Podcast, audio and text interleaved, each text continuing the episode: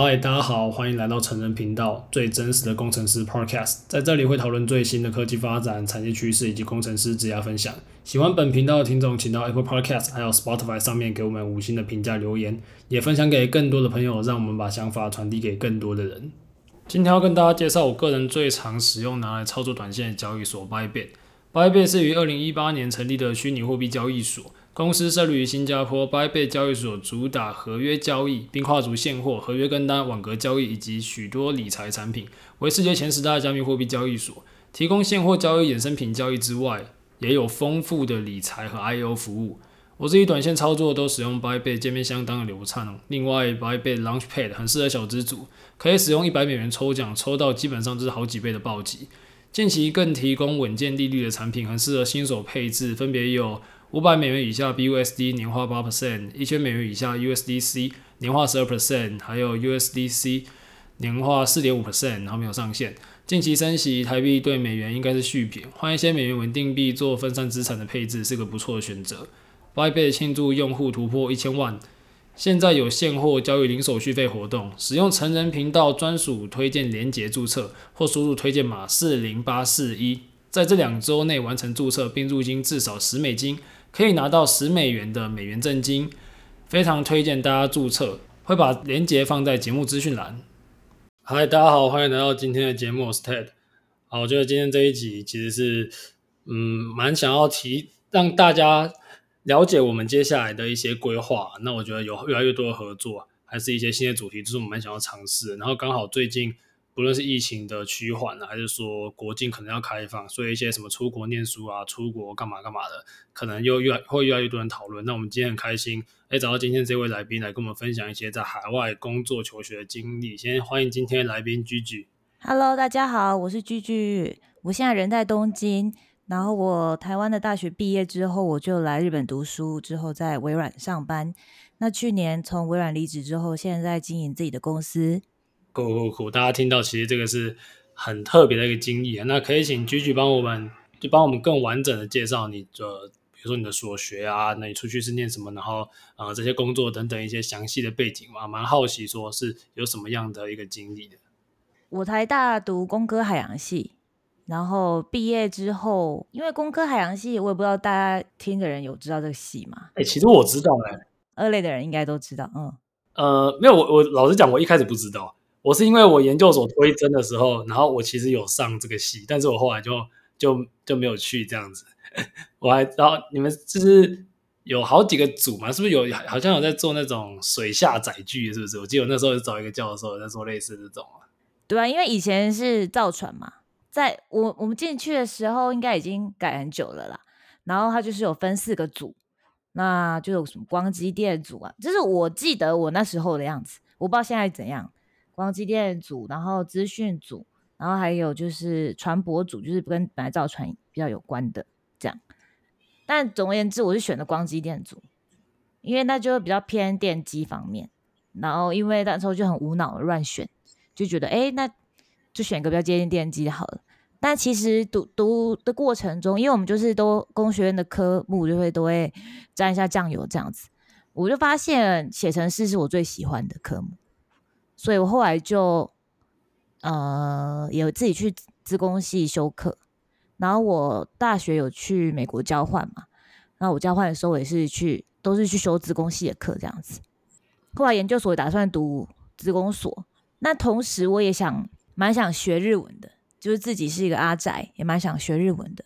那时候就刚好看到有一个就是可以去日本留学的奖学金，就不用学费，然后每个月来给你十万日币吧。我记得还是十二万，我也忘了。然后就是一个奖学金，然后我就丢一下，然后就有上，我就去了，就这样啊，我就来了。大概就是这么随便的一个过程，这样子。对啊，所以那个是学校的机会吗？那个日本的申请？呃，那个是顶薪奖学金，就是那个康师傅那个顶薪的奖学金。我也不知道为什么他们有，我就申请，然后就上了，然后就来日本的早稻田读书，读了两年嘛。然后两年，而且我来的时候还不会讲日文。我只在台大上了日文一上哦，英文还不错，还可以，没有到超好。如果说英文在那边沟通，跟同学沟通是 OK 的吗？其实跟同学完全不 OK，同学完全不会讲日文，但老师会，因为我老师是 Stanford，所以他英文完全 OK 讲，然后他也是用英文就是写论文啊什么的，我论文也是用英文写的，一切都用英文进行。但是同学的英文很不好，不过老师的英文都很好。你后来是用英文过完你的日本生活，还是你其实是有在中间把日文点满了？就是你去上，因为早稻田他的他有那种专门给为了学日文而去留学的那种 course，然后他们的课你也都可以上，所以我都上了一大堆日文课，然后就顺就学日文这样子。但其实还是没有到很好，两年读完的时候，我觉得日文真正变好是我进微软上班之后，我才真正有就是同事。那因为微软同事他也会讲英文嘛，所以我我这研究所的同学学长们的英文不太好，所以就很难变成朋友。因为我日文也不好，但是进微软之后，就是有就有交到真正的朋友，之后就会跟他们讲日文啊什么的，然后吃饭啊，吃中餐啊，那时候还是还没有还没有 COVID 嘛，就是大家还是每天都要聚在一起吃中餐啊，什么一大堆的没的活动，所以那时候日文才开始变好，我觉得。了解了解，那你觉得啊，就是在这些日本啊，然后台湾的学习中，就是这些地方，你觉得？大最大的差异是什么？我去日本最惊讶一件事情就是他们竟然都不看原文书，诶，他们每一本原文书都有日文翻译。然后我以前在台湾读书的时候，还以为看原文书是理所当然的，但是我才发现只有台湾这么可怜，我 都没有翻译书。其实大部分自己国家的比较有名的书，应该都会翻成一个自己的这个语言的版本啦。可能现在大学生可能可以看，我不知道对岸的版本吧，我猜。真的假的？可是我以为像是什么香港、新加坡，他们也都是全英文，所以台湾我原本以为是已经相对友善了。可是香港跟新加坡本来英文的环境就比较比台湾好很多吧？你不觉得在台湾从高中跳到大学那个 gap 超大吗？就突然跟你全部课都要变成英文？对啊。我觉得我我的感觉是因为台湾其实是叫你看原文书，他没有他讲话什么都还是用中文嘛。然后台湾人其实阅读还蛮强的，所以我是没有感到那么大的摩擦啦。不过如果要讲的话，一开始大学我可能就不太行这样。对啊，而且我觉得大学课又那么难，然后尤其大二大三，我不知道你们系是怎么样，但我觉得大二大三哦真的很很累，然后。又全部都是原文，我觉得那时候我真的很崩溃。然后我去日本，发现他们竟然全部都用日文上课，就是连所有的那些资料都是日文，课本也是日文，这是我最吓到的地方啦。嗯，这对你来说应该更崩溃吧？因为你至少还会英文，日文你不是更不行？当时哦，不过其实那些书都有英文的啊，它就是翻译版本而已。我只是觉得啊，他们也可以。他们从以前到现在就有这么好的环境，很羡慕而已啦。因为对我而言，比如说我学微积分跟学公数，我是比较想要把这个科目，我宁愿把先把这科科目学好，再去学英文。但是我觉得大学的时候两个同时要进行，可能是有乡下人吧，我是彰化人吧。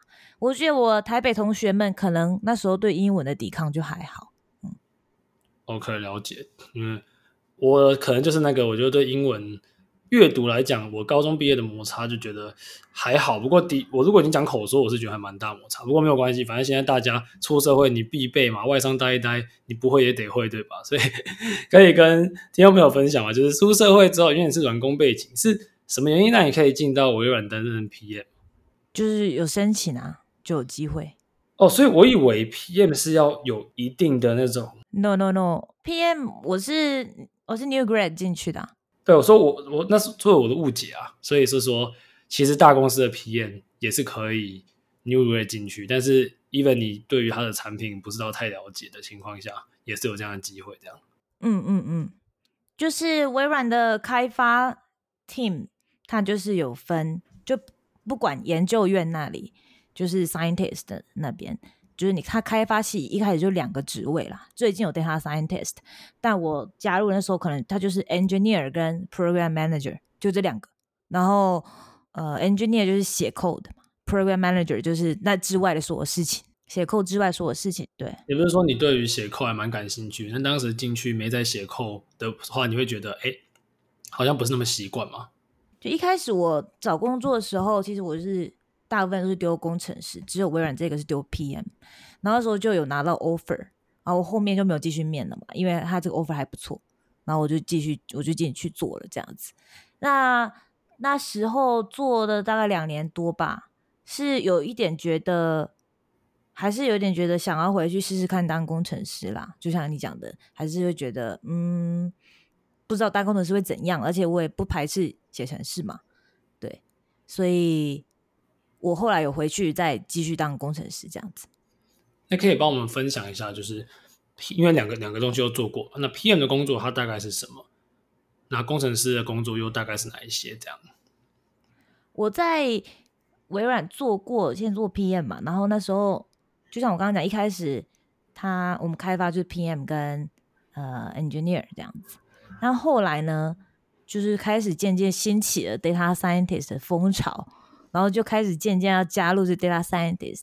所以一开始有一个 data scientist 的部门，就是新成立，然后他们 title 也是挂 engineer 这样，然后那时候我就想说，诶，那我可以从这里先进去做看看，这样，因为在没有 data scientist 之前，其实 PM 就是要做资料分析那些的，只是后来可能要做一些比较一些比较 fancy 的方法，那你可能要学比较多工具什么的，所以我后来就加入那个 data scientist 那边，然后那时候我 title 就换了嘛。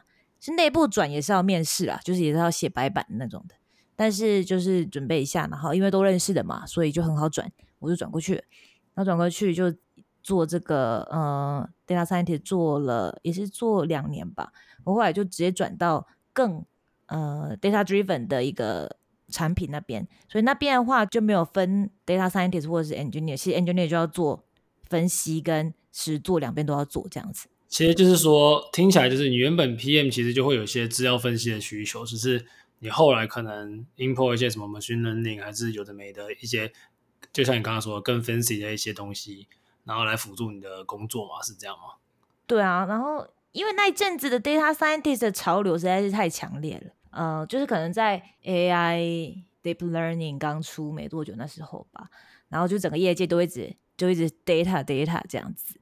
那老板们当然也有这个，就是觉得我们就要跟上潮流这样子嘛，然后很多都要 ML，都要 ML 这样子。然后，但其实最重要的就是，不管你是做什么，工程师其实蛮明显，你可以做出 business impact，就是你把东西做出来嘛，你就是 business impact 这样子。但是前面 PM 跟 data scientist，其实最终你就是要有，你到底在商业上你有什么贡献嘛？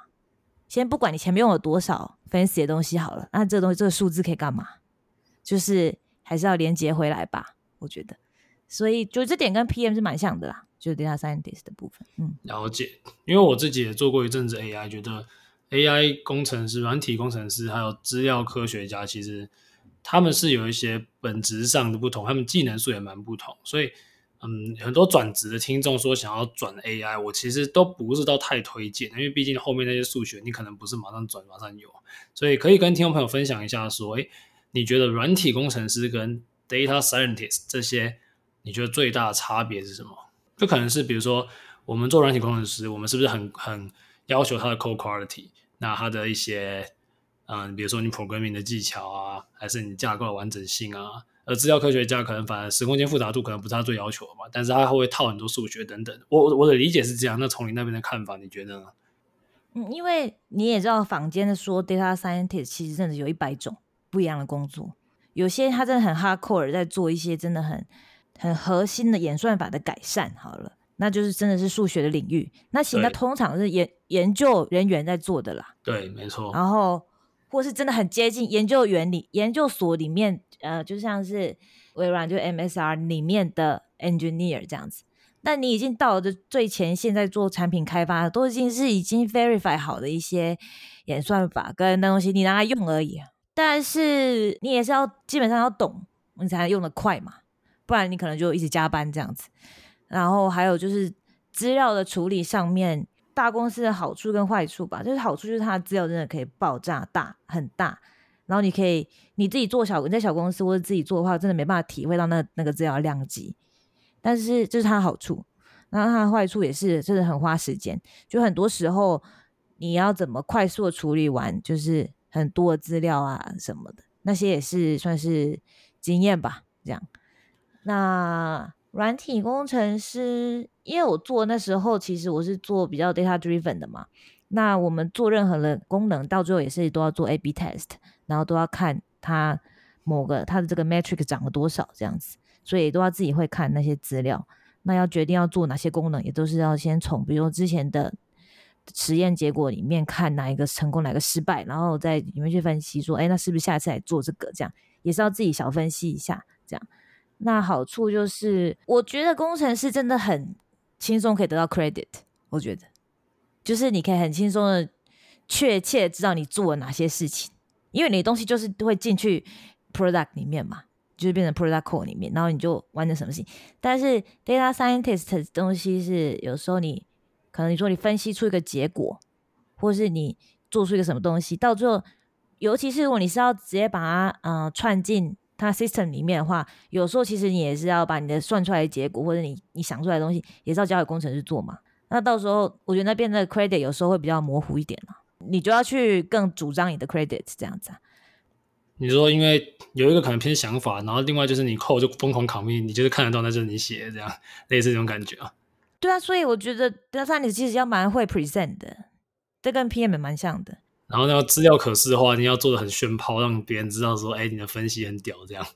或是你也要知道大家现在到底想看哪些资料啊？嗯，我觉得要蛮有一些比 engineer 更需要去了解 business 端吧，我觉得才能有显现出自己的这个影响力。我觉得。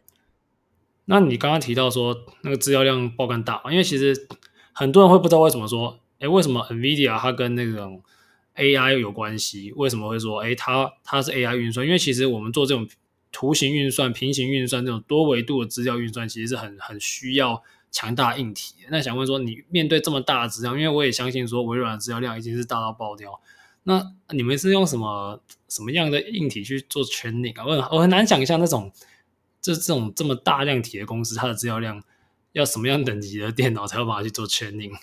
哦，其实我们。资料我们用内部的一个东西，但是应该是 Azure 上面应该叫的就是 Data Lake 吧，我忘记它的外部叫什么名字，但是它不就是一个本身就是会有分散式处理的这样子啊。然后你每一个 team 吧，就看你的 team 的重要性，就重要性啊，赚多少钱这样子，然后需要的用量，你会有不同的那个类似不同的扣打啦。你你这个 team 就是可以用这么多分量的那个计算量，这样子，就是大家要排队啊。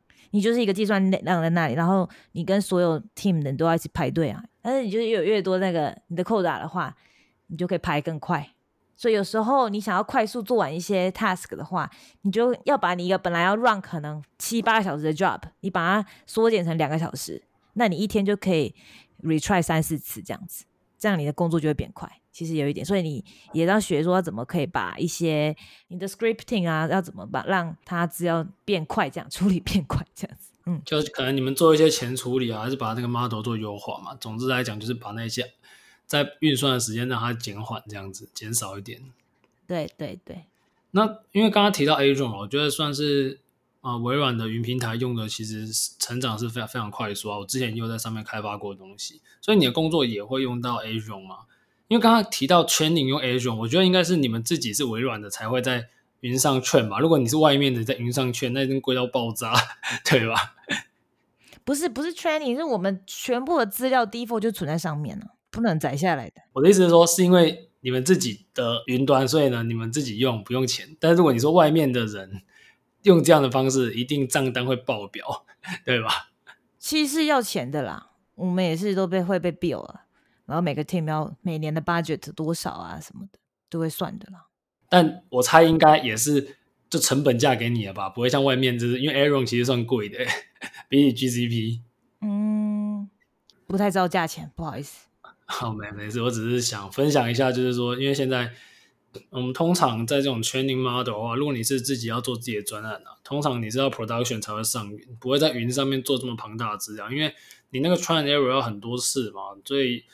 做的是研究研究生的话，一定是在 local train 嘛，或者这些小公司一定是买那种比较好的机器在 local 弄，对吧？或者去租一些运算服务等等的，好吧？我觉得就是其实刚刚提到微软的一些就是生活，还是他的一些工作内容。我相信这间公司也是蛮多听众朋友会想要进去的一些一间一间公司啊，可以给听众朋友一些建议嘛？如果他想要进去微软，有没有什么样面试上啊，或者是一些心态上必须建立的一些技巧或心态等等？呃，我那时候面试就是读了两本蛮有名的书，就是《Cracking the Code Interview》跟《Cracking the PM Interview》，同一个人写的。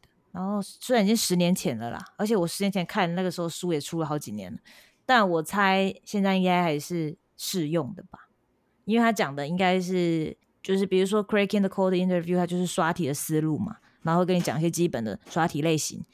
那 PM Interview 也是，他就是会跟你讲 PM 的一些呃会问的。问题的类型这样子，那他都写的非常的好，所以我觉得看这两本书应该就够了吧。如果要准备面试的话，当然刷题就是要刷起来了。嗯、哦，那你那时候刷几题啊？我也没有没刷很多题诶，因为我后来是面 PM 嘛。但是这个书你真的可以静下心来把两本全部看完的话，然后里面的练习你全部都懂的话，也是要蛮花时间的耶。我觉得，因为刚刚提到说刷题，我觉得。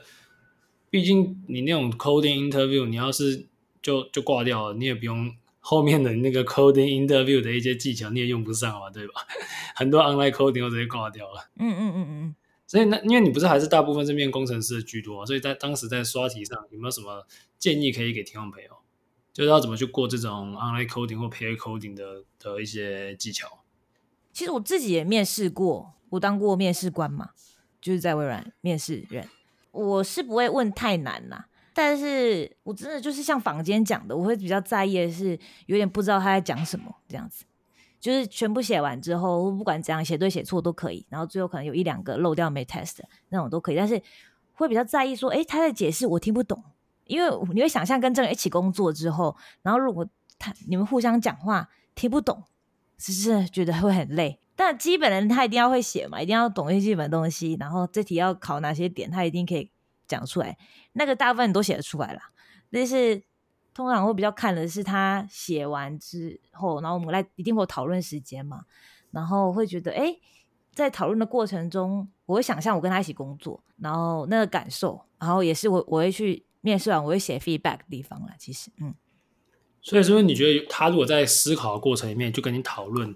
然后问你的一些想法，就一边一边讨论，或者是把他想法讲出来，这些应该在 coding interview 的时候应该算是加分的部分。因为很多人会就看到题目就把它干完，他根本就没有沟通这样，然后这种东西就觉得莫名其妙这样，对吧？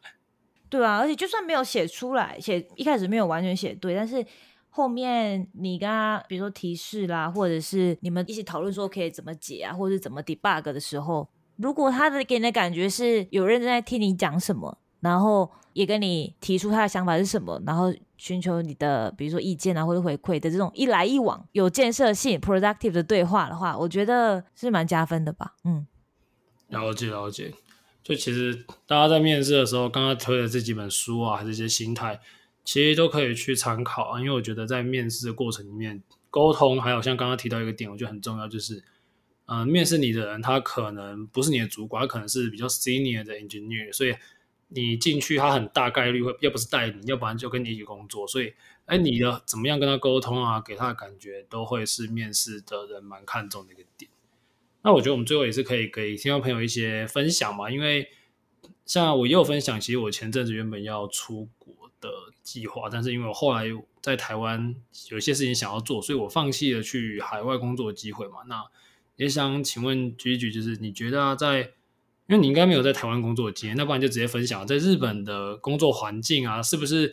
就微软应该还好吧？因为其实其他企业是不是有真的像是很多人说的，哎，他加班爆肝啊，然后什么比较努还是什么的？这这方面是真的有吗？可以跟大家分享一下日本的工作环境吗？这边我觉得是最常被问的问题，哎，那当然是看他的，我觉得跟台湾一样啦，就是。比较热门的行业啊，就是工程师，就是很缺工的啊。这种你会讲英文，然后你会写程式，这种就是很热门的嘛。那他公司一定对你不错啊，不然你就走了嘛。所以就是属于比较算是求职者的市场这样子。但是如果是其他比较传统的行业，然后他们也不不愁找不到人的话，那的确是会有压榨的情形吧。我觉得可能在每个地方都差不多。就像在台湾，就要大家不是说很多可能文组的工作吧，有时候会比较辛苦一点这样子。那工程师的工作有时候可以比较拿翘一点，那就是因为缺工没办法。那我觉得在日本也是一样情况啦。我自己目前反正在微软的工作是完全没有大家想看日剧或者是想象中看日本漫画的那种压榨加班或者是血汗，完全没有这样子。我都睡到快要自然醒，后后期也都在家里上班了啦，更不用说。对，应该是因为微软本身是美商原因嘛，就是它不算是日本的企业。是是是，但是日本。本地的一些新创公司啊，什么的，他们也是，因为他们就是要跟微软竞争人才嘛，所以他们也是都 follow 这些啊。像 MeruKali，我讲了几间公司啊，比如说像 i n d e e 的，它是美商啦，但是它是它现在已经被日本买了，被日本一间公司买了。其实 Indeed，当然日本有很多 headcount，然后 Mercari 就是有点类似虾皮，然后 Smart News 就是新闻平台。然后 PayPay 就是支付平台，这些都是无论是在里面都过得跟我差不多啊。OK，所以像你说的，可能是一些就是比较没有那么谈多谈判筹码的工作，可能会有我们刻板印象嘛，对吧？就像是我就举个例子啊，其实大家知道，因为最近呃台积电因为一些政治原因嘛，就是各各个海外扩厂。然后我们大家都在嘴说，我们只服日本。你去美国扩，妈的，老美跟你在那边轮班。可是呢，日本我们就觉得，哎，去这个地方有点搞头。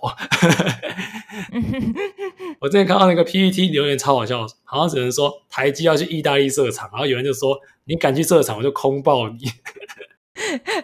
对啊，很难想象意大利人会一起轮班什么的。对啊，我真的难想象，所以我也是讲啊，我觉得你要做这种东西，就是亚洲国家才能跟你做啦。你去美国，我是超不看好的。